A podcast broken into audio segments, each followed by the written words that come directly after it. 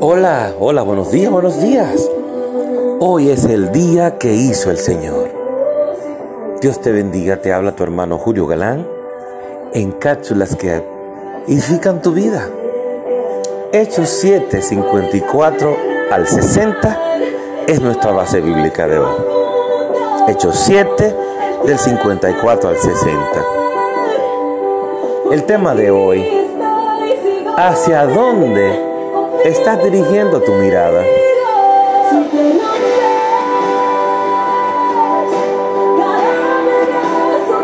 En el fondo estamos escuchando a nuestra hermana Blanca, esta gran adoradora. Habla del quebranto, quebrantado. ¿En algún momento te ha tocado pedir perdón al Señor por otros? Como lo hizo Pablo en, esta, en este relato de hoy, en esta cápsula de hoy, como lo hizo Esteban. Pablo hizo lo mismo que hizo Esteban. Cuando se encontró solo, que los amigos no estaban con él, lo abandonaron.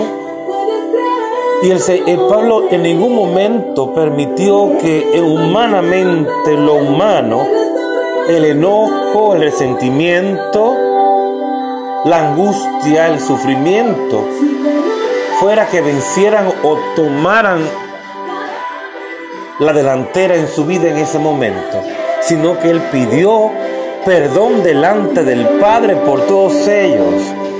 Dijo, Señor, perdónala, no lo tome en cuenta su pecado. Me ha tocado muchas veces, pero todo eso es bajo la dirección del Espíritu Santo, cuando tenemos nuestra mirada en Dios, en Jesús, somos dirigidos por el Espíritu Santo, por el Padre. ¿Por qué? Porque el Padre conoce nuestro corazón y sabe qué estamos pensando en ese momento. Él sabe si, si estamos siendo sinceros delante de su presencia. En estos días más que nunca tenemos que tener nuestra mirada puesta en Dios nuestro corazón, nuestros pensamientos, sometidos a los pensamientos y a la mente de Cristo. Es necesario que mantengamos esa actitud de humillación, esa actitud de, obediencia delante del Padre.